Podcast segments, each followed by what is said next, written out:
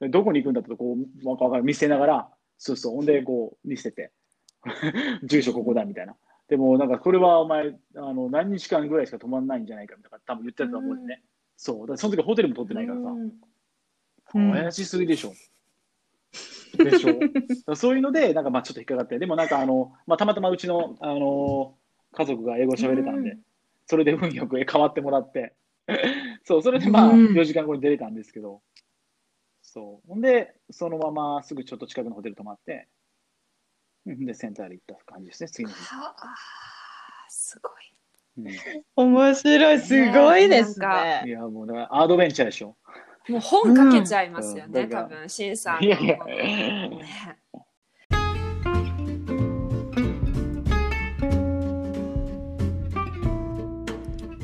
Welcome to the すっぴん Podcast こんにちはすっぴんポッドキャストへようこそ日本に住むリカとオーストラリアに住むあゆみです。このポッドキャストでは、20代後半の起業家の卵2人が、人生観、恋愛、キャリアについて一つのテーマをもとにおしゃべりしています。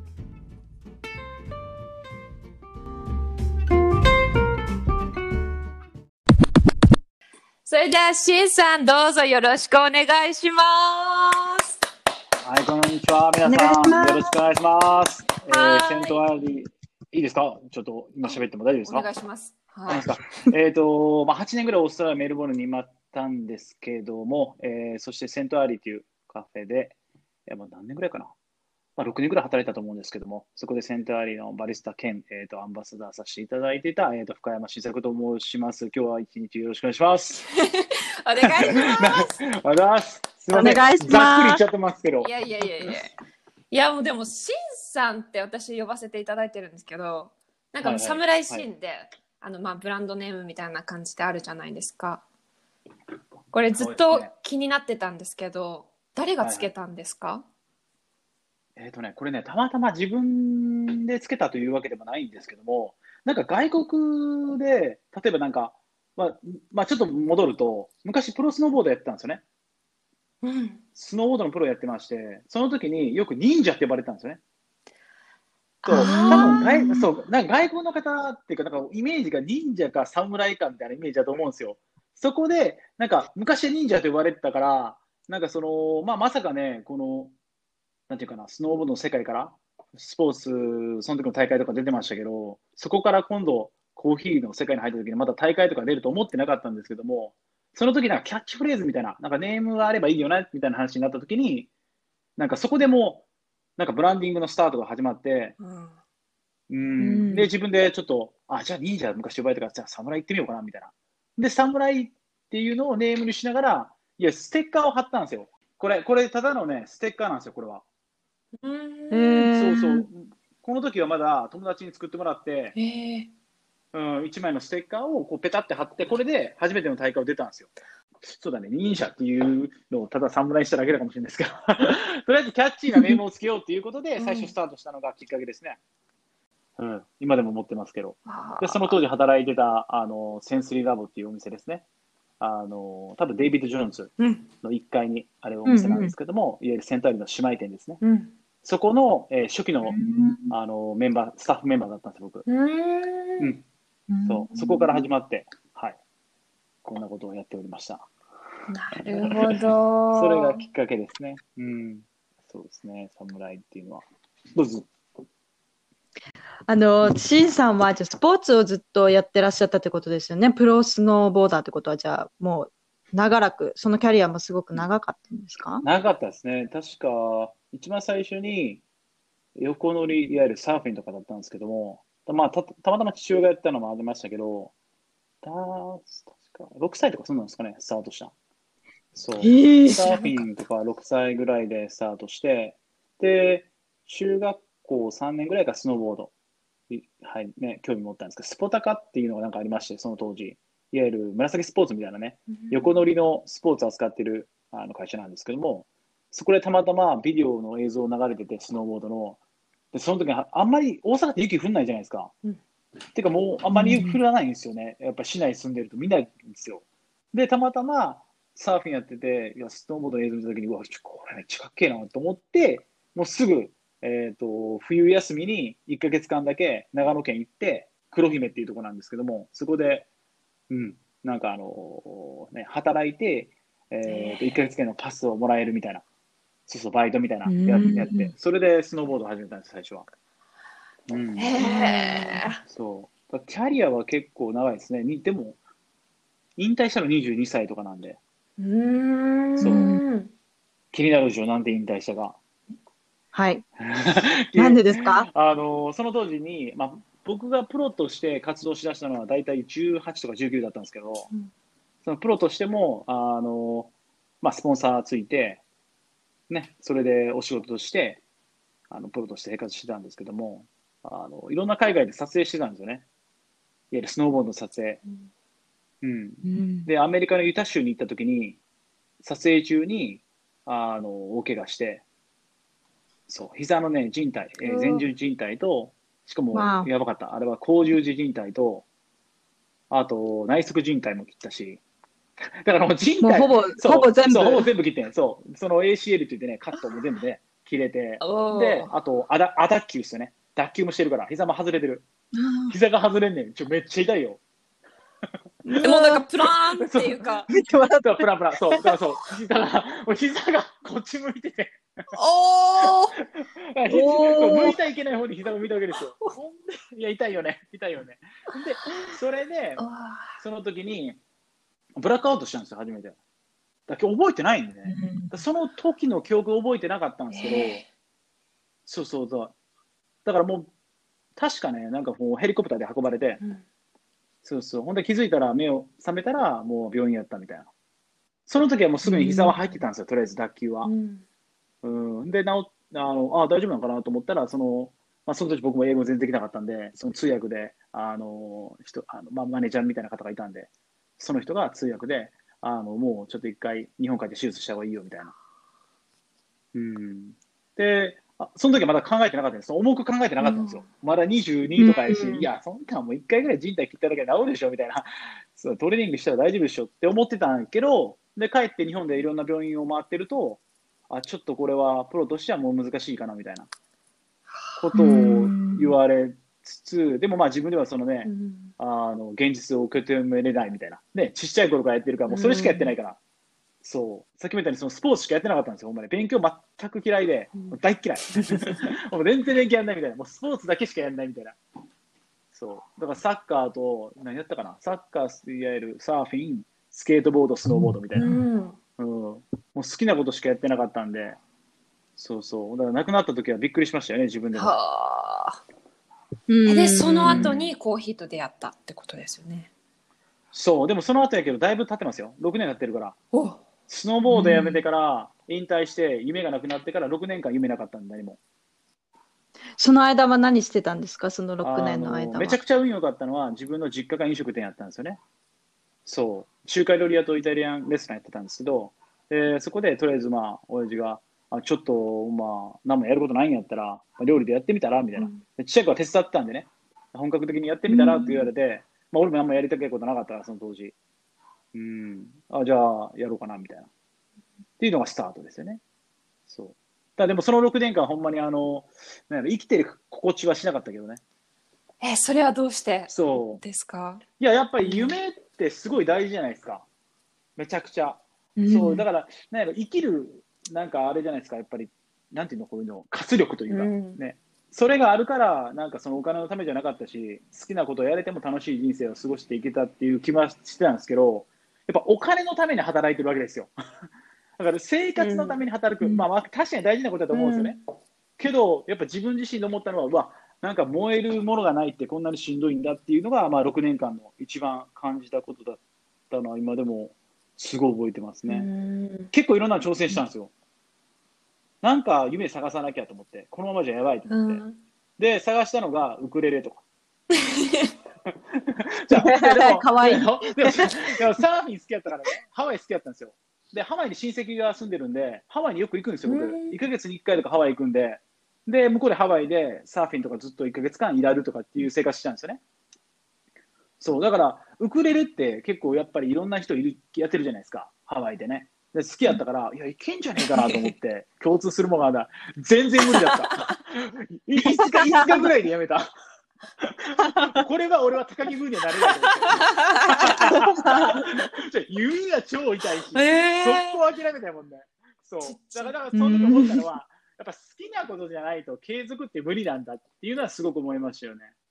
めちゃくちゃ感じた、あの時に。で、まあ、そこでまあ、まだ瞑想してて、そう。ほんで、28の時に父親が買ってきた、えーデロンギのコーヒーマシンで、コーヒーに出会ったってことですよね。えー、それまではコーヒーは、飲むあ、飲まない特にこだわりとかは？いやめ全く飲まない。全く飲まない。いや、飲めなかったわけじゃであの飲めないわけじゃなくて、美味しいものと思っじゃあてなかった。もう缶コーヒーとかでも全然構わないそうみたいな。そうそう。もう全、うん、缶コーヒーでもいいし、缶コーヒー飲んでも、うわ、これそんなまずいんだみたいな。なんだこの苦さみたいな。なんだこの雑味みたいな。じゃあでも、料理とかやってると結構味覚いいじゃないですか。そうですよね。だから、うんその、コーヒーが美味しい美味しくないっていうのは分かんないけど、何が美味しいか美味しくないか分かってないですけど、でも、美味しくないコーヒーが、これなのかっていうさえ分からないけど、これは美味しくないっていう。なるほど。なんか わかります。これが正解かどうかは分かんないけど、なんか美味しくないな、みたいな。うんうんうん苦くて、とにかく、うん、ドライ、口の中がなんかドライな感じになる。そういうのが、まあ、確かにコーヒーはまずいものっていう、あの、イメージが勝手にありました、私もずっと。そうそうそう。だからうんそういうなんか認識みたいなのを勝手に先入観であって、うん、なんかバランスすごい悪いんだな、コーヒーってと思ったんですよ、飲み物で。うん まさかそそうそうの世界一のラテアートのチャンピオンが言ってるとは思えない。ね、思えないよね。そうそう。だから、あと、ちなみに僕、美術も1で、1とか2であったんで、えうんー10段階で10っていうのを、僕はね、2つだけだったんですよ。体育。えっと体育と、そう、体育と国語だけ。おお。10段階に10。国語。国語強いんですおよ。めっちゃ強いんです、なんけど。勉強してないのに強い んだよ。わかんないけど。いやだからこれお話が上手なんじゃないですか。いやいや、そんなことない、そんなことないですよ。そう、だからなんか、好きなことをとりあえず見つけられなかったのが、まず一番くら苦しかったかな、6年間で。いううんん。や、なんか最初はね、そんなめちゃくちゃ、あのーなんていうかな、コーヒーにバッていくというより、その、デロンギのコーヒーマシンで親父がカプチーノを作るって言い出したんですよね。ああ、そうなんだって。ええみたいな。何カプチーノって言ったら、いや、お前には見せてやると、YouTube で。これを見ろと。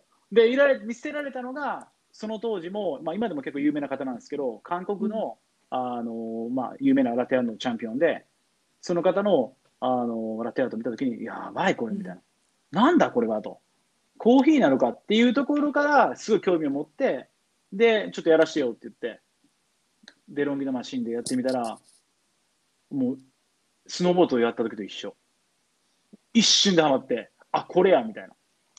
そうんで、その日にメルボルン検索しますから、僕。その日に？その日に。だからまあ、とりあえずバリスタになりたいすごいよねなんだ、カフェってなんだカフェってなんだみたいな。じゃあカフェってなんだみたいな。バリスタカフェってなんだ？そうそう そう、カフェやりたい。ほんままカフェ、カフェやりたい。カフェってなんだバーってそうして。で、バリスタみたいな。あ、なんかバリスタって人いるんだみたいな。あ、スターバックスかなみたいな。いろんな出てきて。で、コーヒー先進国って入れたら、オーストラリア。でどこが有名な都市って入れたら、メルボルン。で、メルボルンで一番有名なカフェ、セントアリ。で、うんワーホリ取って、10日後です。もうずらーよそう、と、そう、信じられない。そう、その10日後に、えーセントアリにもう直行。ほんで、セントアリのドア開けて、いたら社長がいたっていう。行動力なのかな？でも直感型ではあると思うんですけど、でもただ何も考えてなくて、すごい、なんか一目惚れしたいと思うな。とにかくコーヒーに一目惚れしてやりたいと思ったから、じゃあもう行ってみるしかないと。うん、で、28だったんです、その当時。あ、もうなんかワーキングホリデーも終わるし、ね、もうこれやったら最後に、なんかもう人生変わるというか、ね、また違うところでやってみるのも一つのあれかなと思って、行ったら、まあ、社長に出会って、で、うんまあ、もう全く英語できないじゃないですか。で、コーヒーしてないでしょだって10日後に行ってるわけから 準備何もないやんね。そう、準備したのはね、そう、でも荷物だけですよ。もう、いわゆるスーツケースに突っ込んで。で、まあまあ、その間ちょっと面白いことあったけど、コーヒーのグッズをめっちゃ買いまくってん。器具をね、めちゃくちゃ買って入れたんですよ。俺、ほんでよく考えたら、よく考えたら、電圧違うこと忘れてたのよ。そんなこと、そう、そんなことも気にせず、とりあえずもうさ、スーツケース 4, 4つぐらいも入れたんですよ、俺。あうんだってもう家も決めてなかったからさ。え、家を決める前に、もうすぐ直行でセンターアリーに、これのまま、これのまま出向いたんですか？もうクレイジーって言われそう。ほんでが、学校行こうと思ったのその後やあ、そうだ、あと、そう、その後に、あ、学校行かなきゃこれ英語うまくなんねんみたいな。でもワーキングホリデーが2ヶ月ぐらいしか行けないんで。そっか。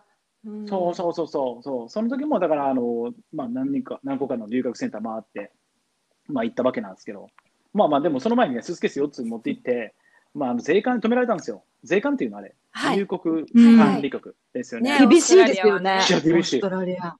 いや厳しいどころじゃないんですよ。怪しいんですよ俺が。どう考えてもね、スーツケース4つ持ってる日本語しかできないやつで。俺が言う言葉って、イエスかアイラブコーヒー。アイラブコーヒーって言ってるからイエスみたいな。イエスイエスみたいな。で、多分なんかダメなこと言われてるのに、イエスみたいな。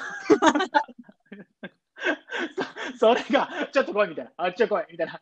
たまた、こいつやばいとみたいな。ちょっと悪いやつじゃないかもしれないけど、こいつちょっと来いみたいな。4時間ぐらいいたかな、その中に。そうですね。えー、長い。まあ、スーツケース全部開けられて、これ何すんだみたいな。いや、でもね、何も考えず行くっていうのは今でも変わんないんですけどうん、なるほど。うん。でも直感で行くのって入ってることがあります。あの、センターアリーって、もうメルボルンで一番有名なコーヒーショップじゃないですか。空港にもあるしねね。有名な一つの、そうですね、うんカフェの一つだと思います。私、メルボルンで、メルボルンといえばカフェだし、ちょっとアルバイトしたいなっていう軽い気持ちで、ちょっと名前が有名なカフェに、あの、ちょっとバリスタさせてくださいって、ディレクション持って行ったんですよ。そしたら、門前払いです、もう。うんお前はコーヒーも入れたことないのに、よく来れたな、みたいなこと言われて。怖っそうだったんだ。そう、めっちゃ厳しいね。めっちゃ厳しいでだっすよ。て、そう、え、どうやって、その経験もなく、もう英語も全然わからないっていう状態で、どうやってそこに、うんあの、こぎつけたんですか？そう、でも、なんかすごい運が良かったなって今でも思うのは、そのセンターリー行った時に、まずまあ、確かに社長に会ったのもそうですけど、その時に、あの、まず、リこうカフェで、まあ、バリスタになりたいって言ったんですよ。ほんだら、レジュメ出せって言うから、なんだレジュメって言って。わかんないと思って、ペンとこうやって紙をこう渡したんですよ。ほんで、スペルを書いてもらって、これは R? みたいな、っていう感じで、ほんまに。ほんで、あ、なるほどって、で、携帯で検索すると、あ、履歴書かと。持ってる持ってるって渡して、ほんだら、あ、料理できてやってたの？みたいななって、うんうんうん、みたいな感じで言ったら、キッチン行けよ、みたいな感じで、そう、まずシェフでというより、まあ、そのキッチンハンドですよね。まあ、その当時さっきあのおっしゃったように、やっぱりバリスタってね、難しいんですよね。だから、白人の方イコール、いわゆるバリスタ。で、多分アジア人の方イコールキッチンハンドっていうような時代だったってことは、うん、ありましたね。うん。で、うんそこでまあオレンジを毎日、まあ5、600個ぐらい切るっていうのを6ヶ月ぐらいかな。そうですね。そうするともうもちろん最初からいきなりバリスタになれるわけないんでね。うん。そうそうそう。で、その間に僕の場合は、次の出会いが、まあ今のね、親友でもそうですけど、あの、英語の学校でたまたま出会ったんで。そう。で、その時に、これはね、あの、向こう行って2ヶ月ぐらいだと思うんですけども、うん。で、すぐに出会って、で、僕が、その、えっ、とね、学校から出た後、学校の中やったらね、確か英語使わなきゃいけないから、あんま喋れなかったことない。だから出た後に、そうそう、ね、English policy みたいなのあるでしょ？そう。ありますね。そううん。で、出た後に、あの、まあ、何しに来たのって僕が聞いたら、あ、なんか、まあ、人生変えたいみたいな感じで来てた感じのもう一人の、あもう一人いるんだ、このやつ。うんうん そうそう。ほんで、俺はカフェやりたいし、バリスタになりたいし、まあ、将来世界チャンピオンになりたいから、じゃあカフェやんない？って聞いたら、おやるみたいな。即答で。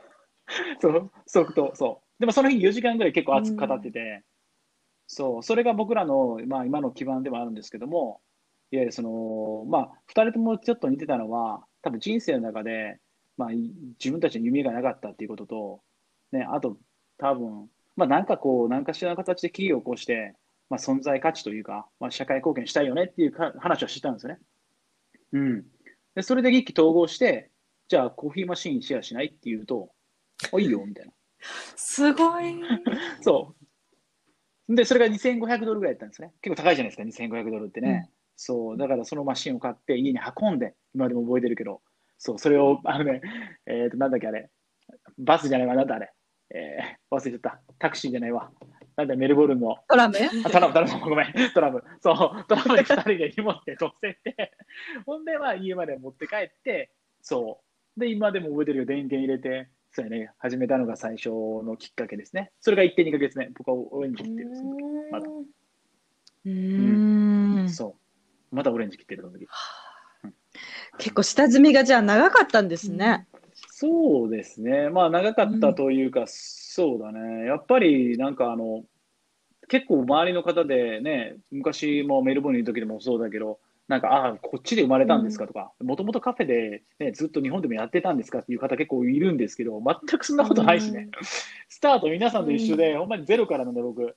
そなんか異国でこう働くっていうことう。うにん。葛藤とかってありました、めちゃくちゃあったっすよ。もう。なんかその、まあ、夢をもちろんね、叶えたいから諦めることは、まあ、まあ性格的に継続力がすごい得意な人間なんで、すごい、それは資質としてあったかもしれないですけど、だ毎日がもう戦いですよね、自分との。もうだって逃げようと思ったらいつでも帰れ逃げれたし、ね、朝4時半に起きて歩いて、ほんで行くわけですよ、センターアリアのね、寒い中冬でも。行って、開けたらもうそこから夕夕方の5時まではオレンジしか来てない。わでもそれ長い一切しないから、ほんまに。それ一切しない、それが。そう。その当時って、今よりも結構なんか、もうなんか世の中もうほとんどブラックじゃないですか。ね、そういう飲食店ね。そう、っていうところもあったと思うから、なんかそれで、うん、朝から晩までそればっかりしてるっていうのは、結構まあ、まあ、苦痛って言えば苦痛だったと思うし、めモチベーションを保つのはきつかったですよね。うん。うん。なんか誰にでもできる仕事っていうか、簡単な仕事ほど結構辛いですよね。毎日毎日だとね。う。ん。で、気持ち的にもやっぱりね、あの、モチベーションさっき言ったようにキープするために家に帰って、またトレーニングして、うん。うん。うん。だからそのオレンジ、ね、切った時の、まあ、1ヶ月の収入とかめちゃくちゃそんな、ね、あったわけじゃないし、もちろんね、1週間か、うん。1週間の収入とか全然低いし。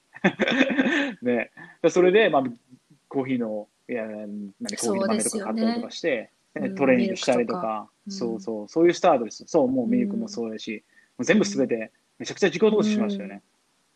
ううんん、めっちゃお金使ったと思う、最初。うんでもまだね、そこからのね、時刻があるんですよ。何ですか？な何ですか？クビになるんですよ。クビになるんだよね。嘘現在知らなかったそれき初めて聞きましたほんま、知らないでしょ。そうそう、みんな結構知らない方多いんですけど、僕はセンターでクビになってるんで、一回。そうですよ。あの、たまたまシェフが、あの、ホリデーで行ってる間をね、間埋めたかっただけなんですよ、 kitchen hand の子ね。ホリデー行っててん。そう。で、それで、えー帰ってきたから。ありがとう、みたいな。そう、ありがとう、明日やめてみたいな。そうそうそう。それで、あ、もう理解できなかったから、え、なんで？みたいになるじゃないですか。そんなことってあるんだと思って。え、でもそれで、そうそうそう。何回かまあもちろんね、いや、まだバリ、やっぱりバリスタになりたいから、いやここで働きたいって言ったけど、まあ、社長にも何回もメールしたし、もう帰ってこなかったですね、その時。うん。だからまあ、渋々今でも覚えてるね、それ。あの、まあ、ママコちゃんと親友と、あの、ね、あの、すごい暗い気持ちで、セントアリが出ていったのを覚えてます僕はへー それがアーフォリーで8ヶ月目ぐらいだったんじゃないかな。あへあ4ヶ月そうなんだそう、フォームがずれるんだよね、やっぱり。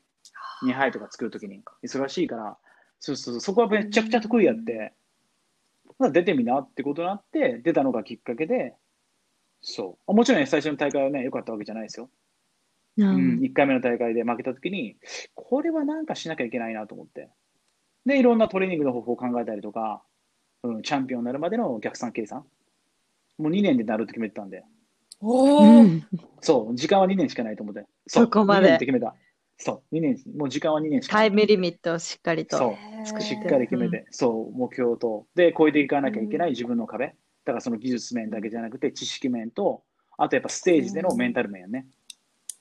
うんそうこの、この3つに絞ったんですよ、ほんまに。ナショナルチャンピオンとかなると、やっぱり世界に行くときにチャンピあのコーチングがついたりとか。んそうそう。うん。そう。僕はもう自分がコーチでずっといましたけど、自分自身では。うん、コーチいらずでやったけど、もうなんかそういう方がいいタイプみたいで、多分。ううんん。だからいろんな練習方法も自分で考えたりとか、やりながらやってたんですけど、そう。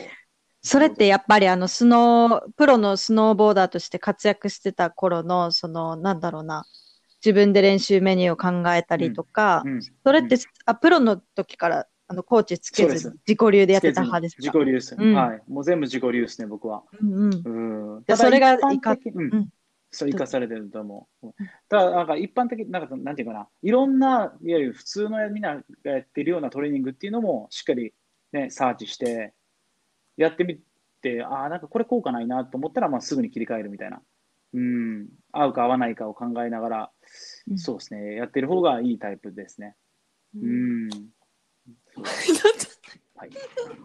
どっち？どっち？だどっちでも。どっちでもどっちでも。まあ、2年っていうタイムリミットを自分でご自身で決めて、で実際2年後にチャンピオンになってるわけじゃないですか。あ1実は1年半2年以内。あ本当、だから、そう、僕は世界チャンピオンになったんで、メルブルン行って。そう、だから今みたいに9ヶ月間だって割り切ってないじゃん。そう、だから1年半切ってるんですよ、ほんま。どれぐらいの年月をかけてこうチャンピオンになっていくものなんでしょうか？人による。うんうんまあ人にもよりますけど、通常、まあ6年から7あええ年。そう。やっぱ、なる、そうですね、6年、7年ぐらいやっぱかかりますよね。そうそうそうですよね。かかりますね。うん。ただまあ、うん、でも、もう一つやっぱ運が良かったのは、そのうん環境じゃないですか。やっぱその厳しい環境で、もう誰も助けてくれなかったんで、そう。なんか甘えれる環境じゃないんでね、もう言葉も甘えれない、なんかもうコーヒーもなんかもうめちゃくちゃ厳しい、所作にも厳しい、だからもうすげえ厳しいところの環境でやってたのが、多分すごい良かったんやと思う。もうそれだけですよ。あの環境やからできたことやと思う。もう毎日コーヒーを1000杯ぐらい作る環境の中で、ね、ひたすらもう作ってるわけやから。でそうあともうチャンピオン取れなかったらいられないんですもんね、オーストラリア。レースかかってますもんね。そうなんですよ。うん人生かかってるし、あと、うんね、もう全然コーヒーがやってなかったね。そうう。んだから友達も全然できなかったしね。外国人の人ばっかりですね、周り。日本人の人とかいることなんかなかったし、いるいやわざとじゃないですよ。たまたま、うんもうコーヒー行って、仕事して帰ってきて、とこで、またコーヒーのトレーニングしたら、もう寝るしかないみたいな。うん。そう。もうその生活毎日ですよ。ひたすら。うん。そう。で、そうですね。1年半後に、だからアメリカの、ね、大会で世界チャンピオンだったんですけど、アメリカのうんタテ世界大会で。うんめっちゃ嬉しかったですね。やっぱり。うん。そうよ大会出て、ね、だから3 4回目かな ?3 回目？うんあ 3, 3回目の時に、えーっと、確か、えーうん世界3位入って、最初は。で、4回目で世界チャンピオンになりましうんた。うんすごい。いやいやいや。面白いな。面白いでもまだまだありますよ、あの まだあるんですか？いや、もちろん、もちろん。んですか？まだまだそんな、うんだってそれまだ2年目じゃないですか。そっかそうですよねね。はい。そその後どうなったんですすか？で、その後、まあ、ビザをね、申請して、ワーキング、ワークビザを取ったんですよね。スポンサーシップっていうビザで。ほんで、センスリーラボから、えっ、と、セントアリーっていう、ね、さっき言ってた、その本店の方に移動が決まったんですよ。で、本店に行くのって、まあ、あの今とかでもそうですけど、250人ぐらいバリスタがセンターにはいるんですけども、あのまあバ、センターにバリスタは実は5人ぐらいしかいないんです。へー選ばれた人じゃないと、あそこに行けないようになってるんです。あのだから、その、姉妹店からも潜水ラボ今は7軒ぐらいあるから、6軒とか。で、まあ、エアポートにもあるじゃないですか。まあ、そういうふうに、まあ、いろんな店舗があって、セントアリーをみんな目指すの、バリスタは。最終的に。うそう。んで、そこの、で、その後、その後のヘッドオブコーヒーっていうのを目指してね。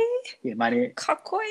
ヘッドオブ、ヘッドオブコーヒあーー、いや、バーのマネージャーみたいな、そう。で、みんな目指すわけなんですよ。で、まあ、センターに移動してからまた、ね、あの、そこのヘッドオブコーヒーが、あの当時のリオンっていう名前なんですけど、彼がもうとにかく厳しくて、うんそう、そこからまた第二のコーヒー人生始まってね、今度ラテアートじゃなくて、味覚ですよ。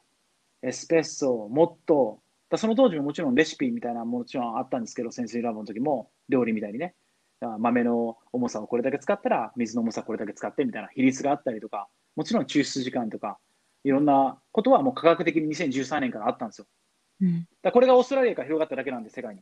へーそう。で、日本でどんどん広がったりとか、ヨーロッパ広がったりとか、うんいろんなところで広がっていったんですけど、で、センターに行ってからもっとこうね、うんエスプレッソの抽出の仕方とか、まあ、フィルターの作り方とか、もっと水のこととかね、うん、油温のことについてとか、あとカッピングとか、あとオリジンとか、ね、どうやったらその、えーコーヒーを美味しく抽出するって、コーヒーの成分を引き出すかってことですね。そういうのをまあ学ぶときになったんですけど、めちゃくちゃ難しかった。まず一つは、こ言葉、また、また一つの壁です。ね。毎日こう英語を勉強しながら、そうそう、コーヒーブック開いて、ロースティングのうん。なんか本見てたりとか、読んだりとか、そう、まあ、また新しいトレーニングをしたしたわけですよね。でももうそのセントアリーでまた、なんていうかな、あのワークビザ取った時から、まあ、向こうからのやっぱり契約条件というのは、オーストラリアチャンピオンになることやったんで、次は。うん、だから世界チャンピオンになって、今度オーストラリア取れと。指令が来たわけですよ。次のいわゆるミッションですよ。そう、これが大変やった。オーストラリアでやっぱ一番になるってね、なかなか日本人の、今までの20年間で一人もいなかった、日本人は。へえ。コーヒーの。そう、それをやっぱ、ね、1年目行ってた時に、えー、2位だったんですけど、まずは。それでもすごいですよね。うん、まあまあ自分もでも嬉しかったし、でも会社もね、すごい喜んでくれてよかったんですけど、で、2017年、これですよ、次また。また2位取っちゃったよね。うん。で、2回目の2位って結構ダメなんですよ。で俺も会社社長から、なんかもう残念やみたいな。そう、もう2位とか、やっぱりね、もうみんな求めてないとか。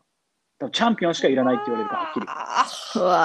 そうそう。だからまあ厳しいですね。だからめちゃくちゃやっぱりメンタル鍛えられるね。そのトレーニングもそうだし、うんそう、もう2017年の2位になった時あのもうやめ、もう大会やめようと思ってんね。でもなんか僕、やっぱプレッシャーが乗りすぎて自分の、そう、今だって今までは、追う側から今度追われる側にやっぱ変わったんですよ、急に。うんうんうん2017年ぐらいからね。もう名前が売れすぎていきなりもうバリスタ界で、もう今だだってキャリア短いのに名前だけ先行してん、技術と。でもやっぱりこうメンタルがついてこないんですよ。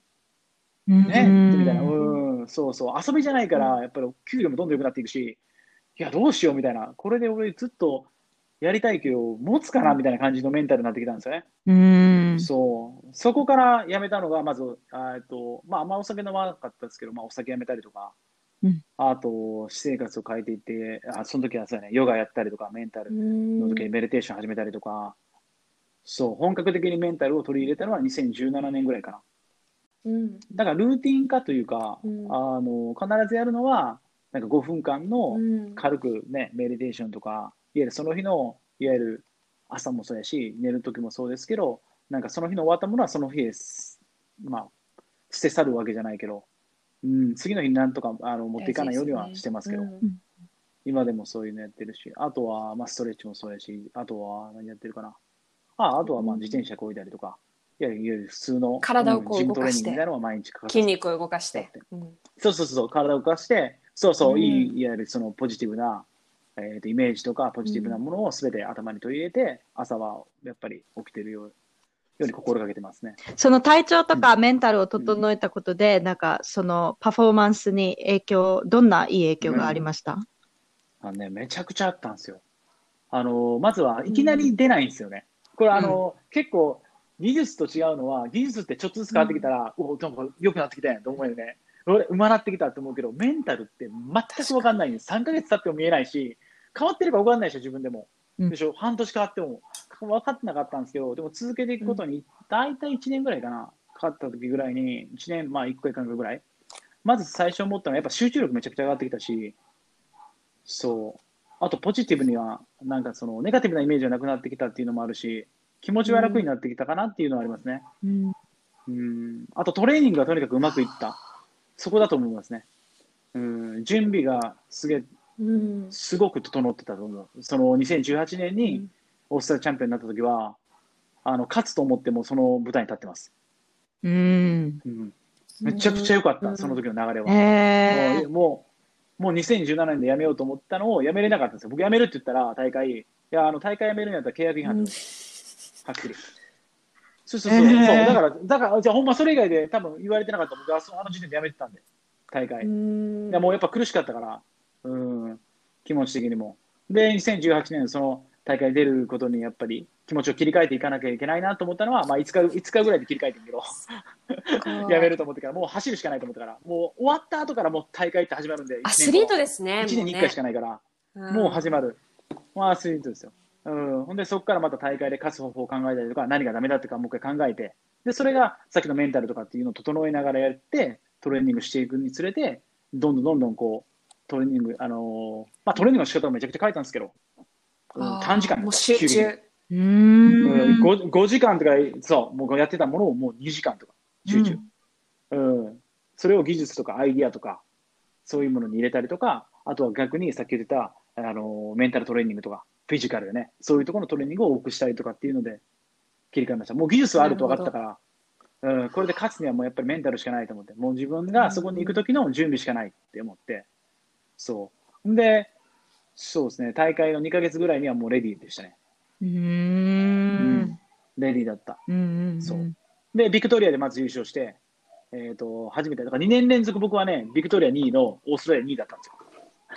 そう、ずっと2番やって、オーストラリアでは。で、それがオースやっとオーストラリアでビクトリアチャンピオンになって、で、チャンピオンになったら4つの州あるじゃないですか。うん大体ね、州。州のチャンピオンは全部、全員ナショナルの決勝まで行けるんですよ。うーん。そう。だから予選出なくていいね。ナショナルは全国の12人だけ出れるんですよ。え選ばれた。そう。まずベスト12は入らなきゃいけないんですけど、僕の場合その優勝してるから、もうチャンピオンやからそのままね、ファイナルまで行ったんですけど、そう。で、ファイナルの日に、僕は一番最後だったん6人中6人。うん。ね、一番鳥ですよ、僕は。ね、会場は、想像してください。会場1000人以上。で、セントアリーのクルーが200人以上座ってる。社長も目の前で奥さんも子供も全員。で、言われる言葉5分前。シン。絶対負けんなことしは。全員見てるから、セントアリー。ー、ドゥーンみたいな。5分前ね。自分が行く前に5分前。そう、5分前。そう。で、でもね、その時思ったのは、多分今年は勝つなって先見て言ったでしょ？あの、余裕がすごいあったんですよね。あの、普通、それまでの大会の時のよくある自分のパ、なんていうかな、状態っていうのは、その他の選手を見ようとしないんだよね、やっぱり。やっぱそれを入れてしまうと、なんか、ああ、その選手よかったら、うんあ俺よりいいなと思ってネガティブになるじゃないですか。そうそうそう。気持ち落ちるやんか。うん。ね。そうするとメンタルがちょっとやられるじゃないですか。だからいや、なんか見なかったんですよ、あんまり選手のことって僕は。うん。うん。でも、2018年って全員見てた、俺、5人。僕の前の6人の、僕が最後やね、6番目。で、その前の5人のラいわゆるプレイプレイヤーとか、ファイナリスト、全員見る余裕があったんで、行って5人見たときに、あ、勝つ今年って。そう。へで、5分前に社長が先見たのに、うん。もう今年負けんなよって言われたときに、ーうん。あ、でもいけるなっていう気持ちと、それってスノボの試合の時もそういう感覚ってあったんですか？このスノボの試合で、あの、すごいハイスコア出せそうだなっていう時もう、ん。大体なんかそういう、あ、今回はいけそうだなみたいなのあったんですか？いや、でもあの当時結構やっぱ若かったんで、イケイケやったから、なんかそう気持ちで結構ね、ビビることなかったし、うーん、なんかね、逆に頭良くないから、こう若い頃特に。そう、勢いで言ってたところがあるんで、今今とは違いますね、やっぱり。今は考えたらね、やっぱりネガティブなこととかもわかるじゃないですか。だからそれを抑えれるというか、そのプレッシャーと向き合える能力をついたっていうのは、やっぱ全然違いますよ、その当時と。うんそう、年齢やと思う。年齢とともに、まあ、成長していったことじゃないですか。うん。そうなんですよ。全部やっぱりそのね、準備なんですよね。うん。うん。だから準備だけしっかりしてれば、まあ慌てることもないし、で、だから2018年のステージの前の時には、めちゃくちゃ良かったですよ。うん気持ちはうん。で、そっからです、まだ大変なのが。まだあります。まだあるんですか？だって、オーストラリアチャンピオンだったらね、世界出なきゃいけないんでね。はい。ですよね。やっぱり、オーストラリアを今度代表して、今度は国を背負って、今までセントアリーを背負ったけど、今度は国を背負ってセントアリーを背負ってるわけですから。そっか。そうう。んそう。それがブラジルですよ、次は。なんかそういう時に、私ってコーヒー飲んでこうホッとするんですけど、うんなんか大会とかそういうステージでナーバスなことはもうないねんけど、ううんん、やっぱプレッシャーはやっぱかかるじゃないですか。うん。そう。だからそのプレッシャーに、あの、まあ、負けることはなく、まあ、やれたと思うんですけども、やっぱり食事は通らないですよね。うん。ってないんですか？そういう時って。ふうみたいな感じで。いや、コーヒー飲んで、いや、コーヒー飲んで吐きそうになりますけどね。そっか意外もうコーヒーしかやってないやんだって。でしょ？そうそうそう。だから、ねそうですね。その当時もだから、ね、今度世界チャンピオンをね、またもう一ん回目指さなきゃいけないわけだから、そらきついっすよ、やっぱり。うーん。だから、それね、トレーニングもそうでしたし、ううんんまたさっき言ったようにコーチがいなかったわけだから、うん、ひたすらもう自分との戦いを4ヶ月、5ヶ月ぐらいかな、世界大会までの間、オーストラリアチャンピオンになってから。そう、チャンピオンになってからまたしんどかったですよね、やっぱり。うーん。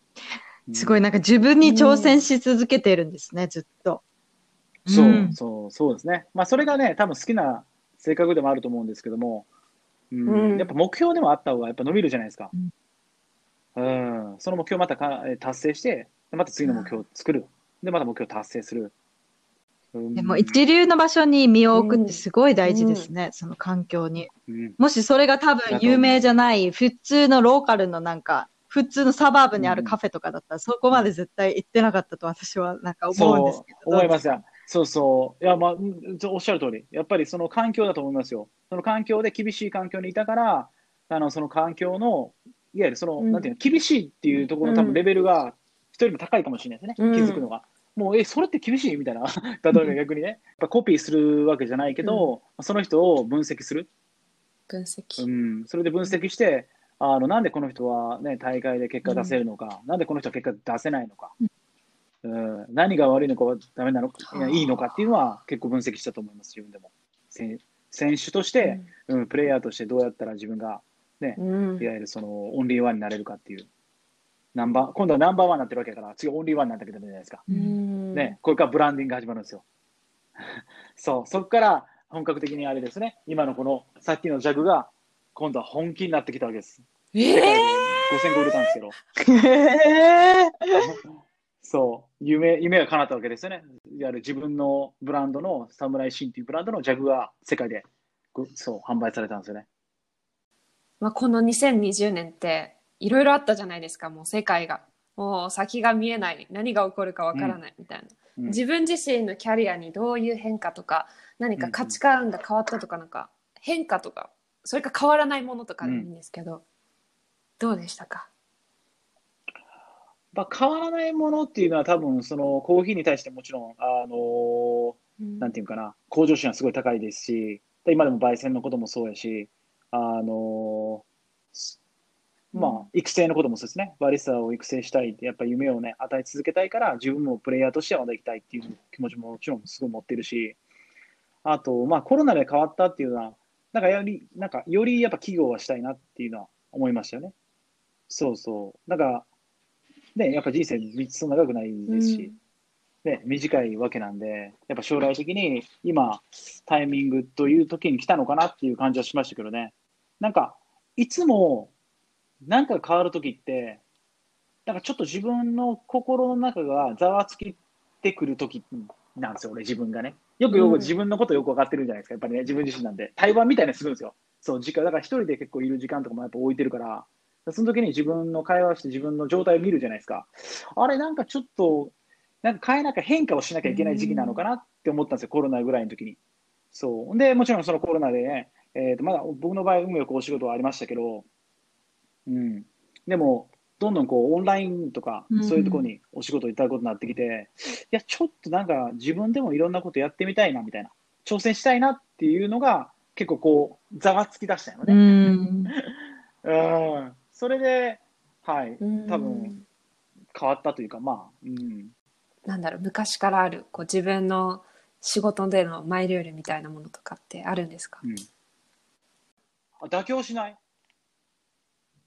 うん絶対嫌なのは、そのあのやっぱ、例えば僕ら飲食店じゃないですか。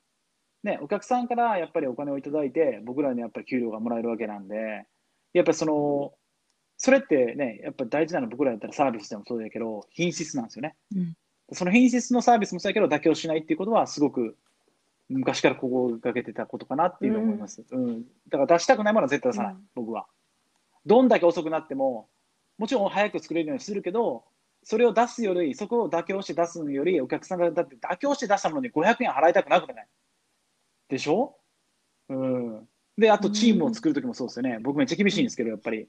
やっぱ妥協したものを出すんやったら、うんあの、出さない方がいいって絶対言うし。うんうんうん、だトレーニングもすごく厳しくします。うんうん僕が作っても500円あ受けてるかその人が作っても500はそうですよ。ねお客さんは、うん、そう、それダメなのよ。うん。ダメ。うん、ダメなんですよ。そう、みんなが同じスキルで、確かにそれで同じ足を出せなきゃダメなんですよう。ん。でもそれってバリスタの方のだけのせいじゃなくて、やっぱりそのトレーナーとか僕らエデュケーションをね、えー、と僕やったら今やったらオーナーさせてもらってますけど、あの僕らがやっぱりそれをティーチングするわけじゃないですか。うんそう。だからそれをすごい心がけていますけどね。シンプルに分かりやすく、なおかつエンターテインメントがあって、これめっちゃ大事なんですよ、エンターテインメント。ん。めっちゃ大事。コーヒー界ではね、これめっちゃ大事で、僕がなんか日本帰ってきてすごく思ったのは、あのね、エンターテインメントなようなコーヒーショップ、いわゆるカフェが少ないいうすごく感じました。どういうことですか？エンターテインメントとは。ね、カフェだあのね、なんて言うのかな。やっぱりカフェってやっぱ人と人がつながる場所やと思ってるし、ね、それはもちろんそれあのうんコミュニケーション取らずに座っていただいてもいいし、一人で楽しんでまで本読もうが、音楽聴こうが、インターネットしようが、ね、その空間でいるのが好きだったらそれでいいんですけど、でも僕らはでもやっぱりそこでね、コミュニティが生まれたりとか、コミュニケーションをね、作れたりとかっていうのをしたかったんで、初めてメルボルン行った時に、特にセンターに行った時思ったのが、これはなんだと。うんこれどうなってんだ、このカフェやと。なんかもうわかる、なんやろな。なんか、うんいや、これはお金払うよねっていう。うんなんかもうエンターテインメント性が素晴らしくて、うんもうウェイター、ウェイトレス、バリスタ、キッチン見ても、なんかもうすげえ、もうなんかあ、でもすごいわかります。うん、映画の世界みたいだった。なんか非日常を提供したりとか、なんかコーヒー以上のものがそこにあるんですよね、きっと。そうなんですよ、うんうんそうなんですよ。そう。だからなんか僕って、あのね、趣味が、趣味っていうわけじゃないけど、なんか好きなサーカスとかめっちゃ好きなんですよね。見に行くの。あと、まあ、あとなんや、あの、まあ音楽見に行ったりとかもするんですけど、コンサートとか。だからああいうのって、もちろん自分ができないことで、サーカス、例えばね、なんかこう綱渡りがあってね、そこで爆走するかいるじゃないですか。人間じゃないと思っちゃうでしょ、自分たち。これな、ねなんだこれはと。だだからおうん金払うわけじゃないですか。ですよね。なんか同じ感覚やねんね。なんかコーヒーショップ行って、うん確かに素晴らしいコーヒーが出てるところもいっぱいたくさんありますけど、なんかエンターテインメント性がなくないから、バリスタってその位置で終わってるんかなっていう。うん。うん。なんか3年ぐらいやったら、もう飽きる、なんかこう食べていけないから、もうバリスタやめなきゃいけないみたいな、年齢的にもっていうお話を結構聞くから、あじゃあ、うちらがそれ作ろうと。うん、その夢のある空間を作って、そこで食べていけるバリスタを生み出す。うんそう。んで、バリスタの職業っていうものを上げていきたいっていうのは、日本帰ってくる一つの理由ではありますよね。うん。そう。うん。だから特にその、スノーボードとちょっとだけまた話かぶれますけど、今と、その当時もなんかそのね、あの、スポンサーついたりとか、あの、いろいろね、サポートしてもらった時もあって、雑誌とか出てましたけど、あの時と今で一番失敗したなと思ったのは、その当時にめちゃくちゃ天狗になった。若てかったからね、二十歳やったからね、21へ歳。そう。めっちゃツンツンしてね。もう俺の滑りを見ろと。そういう感じですよ。もう俺を見ろと。みたいな。そうそう。だからそこを、ね、いやうんまあポジティブに考えるとそういうやっぱり資質があったから見られることに関してはすごくね、全然慣れてるんですけど、やっぱり。そう。でも今まで考えたら、かすごい変わったなと思うのは、あの、チャンピオンになってからも今もう一緒、ほんまに。コーヒースタートした時と一緒うん。あれはあれでこけてよかったなと思う。人生の中で。つまずいたことがあったから、まあ今の、いわゆるね、その、あ、もう俺のコーヒーを飲めよみたいな感じにはなんなかったんやと思いますけどね。そう。だから結構そういう方ね、バリスタの方でもね、たくさんいるイメージがあるんで、そうですね。まあそういう風じゃなくて、やっぱりその人としてというか、えっと、まあバリスタとしてもそうだし、サービス業としてやっぱりまずやんなきゃいけないことがあるんじゃないかなっていうのは思いますけどね。ちょっとここでですね、あの、うん。インスタグラムの方で、はい。あの、審査に対する質問を以前募集したんですよ。で、うん。そしたら、まあ、まあ結構いただいたんですけど、おちょっとーはい。この中から私とあゆみちゃんで3つ選ばせていただいたので、うん3つ質問をしますので、わかりました。答えてください。お願いします。お願いします。まず、お願いしまず1つわかりました。目。えーはい落ち込んだ時はどうしていますか？チームですよ。寝るのうと、んあとやっぱり思考能力止めた方がいいんじゃないですか。うん。だからさっき言ったその5分で、もうあの、最後寝る前5分のあのメディテーションみたいなのするんですけど、ストレッチしながら、その5分間でもうそれ以上悩まないっていうふうに切り替えはしてますけどね。オンとオフですよね、いわゆる。オンとオフやと思う。うん。やっぱ考えて、もちろんそのね、解決しなきゃいけないけど、もう解決できないものってね、うんやっぱそれ流れを待つしかないんで、うん まあそういうとこは、そうそうそう、昔結はい構きついなと思った時って自分にもう完璧主義やったから、僕今あんま、うんなんかその、ね、妥協しないとかっていうとこあるけど、でも完璧主義にはもうやめましたね。しんどいんで。うん、やっぱ気持ち的に、うん、あのしんどくなっちゃうから、やっぱ楽観的にも必要だと思うし、休む時は絶対休む。うん。今後のですね、あの、やっぱり、日本で今コーヒーいろいろ流行ってますけど、うん。今後のはい。日本のコーヒー業界について、どんな風に、うん。えー変わっていくだろうなっていう、なんか、新さんなりの予測みたいな、か。ありますか？予測ですか？やっはい、ありますよ。やっぱりそのね、あの価格の三極化というか、まあ、二極化と言った方がいいかな。価格が二極化に分かれてきてますよね、今。らすごく安い、まあ、スペシャリティコーヒーの中でも、いわゆる安いコーヒー、いわゆる450円、500円ぐらいの、ね、その価格、まあ、安いと言ったらあれかもしれないですけど、まあ、その価格ぐらいと、今は例えば2000円ぐらい超えるコーヒーも出てきてるし、そうそうそう。だから1キロが例えば1万5000円とか、2万円するコーヒー豆が1杯1500円、2000円とかで販売されるような、ね、環境になってきてるんで、いわゆる、なんていうか、生豆とかね、そういう焙煎のされた後の豆自体の、うん。いわゆるそれ、素材が良くなってきてるってことですよね。うん。だから農園と、いわゆるバリスタもそうやけど、そこでしっかりこうつながって、新しい、いわゆるそういう生成とか、あと発酵とかっていうプロセスがあるんですけども、それ新しいやり方をどんどん思いついてるから、コーヒーはどんどん美味しくなってるんですよね。うん。だから価格はなるほもっともっと二極化ど。されていくんじゃないかなと思います。うん。だからその、ね、ないわゆるそのコーヒーの生成から、そのね、選定から、あの全部すべて抽出までの説明まで、そしてカップまでの流れを全部説明するカップが増えていくんじゃないかなと思いますけど。うん。じゃあ3つ目、うん。最後です。ありがとうございえー英語はどのように勉強したのですか、またしているのですか？うん。やっぱなんか流し聞きすることが多く多いですけどね、僕は。あの、うん。映画見たりとか、うん。好きなあの本読んだりとか、特にあの、まあ、コーヒーの用語ばっかりですけど、僕は知ってるのはほとんど。やっぱコーヒー関係のね、動画、YouTube 見たりとか、あとは、うん、ロースティングの本とか、まあ、英語の本を読むことが多いですよね。あのバリスタマップのコンセプトとして、カップオブドリームス for arguments 噛んじゃったもう一回いきます。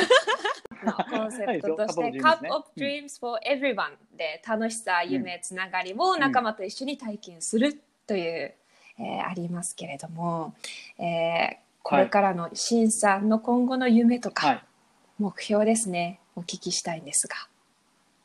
うん。個人的なまず目標は、やっぱりですね、日本チャンピオンになって、日本人として今度世界チャンピオンになる。うん。これはあの違う競技なんですけども、ラテアートじゃなくて、また違う競技。今度は今、ロースティングのあのチャンピオンを目指します。うん。はい。そうなんですよ。そっちを集中したいっていうのと、えーっと、まあ、バリスタマップとしては、もちろんそのね、品質もそうですし、サービスもそうだけど、やっぱ日本にないエンターテインメントの、まあ、あると思うけど、もっといい。で、あとは、その、先ほどね、お話しさせてもらった通り、やっぱり社会的な、えーっと、まあ、企業としての存在価値っていうのも、もちろん、あの、やっていきたいなと思ってるんで、ら僕らが最初にメルボルンでやってた、その日本夏祭りとかあるじゃないですか。あの時に、あの、その当時はそんなに、あの、まだ有名じゃなかったんですけども、今はノーベル平和賞とか取ってるワールドフードプログラムのところと、またお仕事させてもらいながら、えっ、と、僕らもまあ飲食なんで、やっぱそこであの貢献できればなって思ってます。うんうん。あとはバリスタの育成ですよね。えー新しい僕らが、あの、バリスタでね、食べていける人を生み出す、育成する、そして、あの、まあ、楽しくお仕事できる環境。うん。オンラインでもトレーニングさせてもらってますし、あとトレ、もちろんトレーニング、ティーチングもそうやし、コーチングもしますから。ティーチングは僕の内容を伝える、教える。そう、コーチングはその人のいいところを引き出すってこと。長くなっちゃいましたけど。めちゃくちゃまだまだ大丈夫ですか、聞きたい。もう、いやいやいやいや。足りないはい、まだ、まだまだ足りないです。まだ、まだまだ、ぜひ第2弾もしていただいて。ぜひともお願いしたいです。いやいや、こちらこそ。やってってるんですけどうん、あの、うん、うん。こんなに一生懸命ね、常にあの、高みを目指して、あの、一つのことを極めてらっしゃはい。るシンさんですが、いやいなんかこう、ふっとこう力が抜ける瞬間というか、うん。自分が素のまま、素のまま、ありのままでいられる瞬間とかってありますか？えー、でも、なんですかね。やっぱりもちろんさっきね、伝えたっていうか、お話しさせてもらった通り、あの、まあ、抜くとこ抜かなきゃいけないなって思ってるんですけど、結構抜けないタイプなんですよね。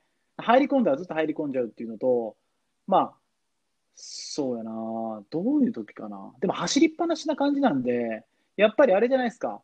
あの、やめる時ぐらいじゃないかな、もう。コーヒーをやめる時ぐらい。なるほど。そうそうそう、やめる時。えー、やめる時。そうそう。まあ、引退する時というか、まあ、趣味イコール僕、仕事になってますし、うん、だから辛くないし、まあ、楽しめるわけなんですけど、そうね、走り続けてる感じじゃないと、そうですね、うん、気持ちはやっぱ切れ切れたらもう切れちゃうかもね、逆に。ありがとうございます。いやもうじゃあ生き続けるのが いや、まあ、まだ、ね、これからすごくもう楽しみにしてます。かなと思ってます。はい、大阪のその、えカフェはいつオープンするんですか、はいえっ、ー、とね、今コロナでちょっと少しやっぱり遅れてるんですけども、えっ、と年内から来年の頭ぐらいかな。うん、うん、その上で、そうですね、スタンドのカフェになるんですけども、1階、2階、3階建てで、はい、うん、で、1階がカフェとスタンドで行けて、焙煎もできて、で、2階がトレーニングとエデュケーションと、うん。まあ、僕らは配送とかをね、いろいろオフィスにも使ってるんですけども、で、3階がリラックスしてもいいし、まあ、僕らもリラックスすると思うけど、まあ、間借りして、いろんなシェアスペース、シェアスペースで、はい、やってる感じなんで、いいね、はい。めちゃくちゃいいとこですよ。いわゆるコーヒーのね、うん、あの、いいとこなんですよ。若い方もすごく多いし、うん、あとプラス、うん、やるなんか古民家をね、再生して、カフェやってる方が結構ね、たくさんいるんで。楽しみ、はい、そうですね。はい。よかったら。盛りだくさん。ありがとうございます。ありがとうございます。ありがとうございました。